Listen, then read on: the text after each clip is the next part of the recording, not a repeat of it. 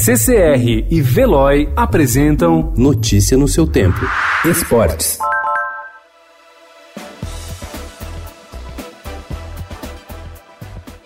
A atual geração é tão boa quanto a do ouro de 2016. A frase é do único técnico a ganhar o ouro olímpico pela seleção brasileira sub-23, Rogério Micali. Ele garante que a façanha tem boas chances de se repetir nos Jogos de Tóquio. Ontem, o Brasil garantiu a vaga com a vitória diante da Argentina no pré-olímpico da modalidade. Em entrevista ao Estadão, o treinador relembrou a campanha vitoriosa nos Jogos Olímpicos Rio 2016, elogiou a equipe de André Jardine e criticou um excesso de idolatria ao futebol europeu que existiria no Brasil.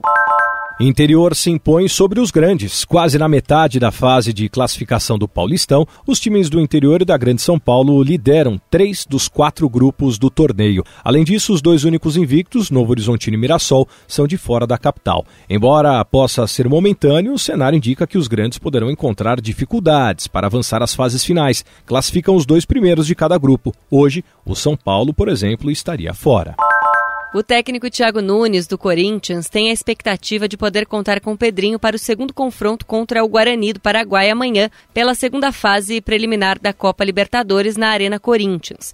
Mas a escalação vai depender de uma conversa com o próprio jogador. Ele só vai iniciar a partida se garantir estar bem fisicamente. Thiago Nunes revelou que não pretendia esperar Pedrinho se reapresentar para conversar com ele. Sua intenção é telefonar para o Meia. A partir dessa conversa, a comissão técnica irá decidir se o Meia joga ou não. Notícia no seu tempo. Oferecimento CCR e Veloy.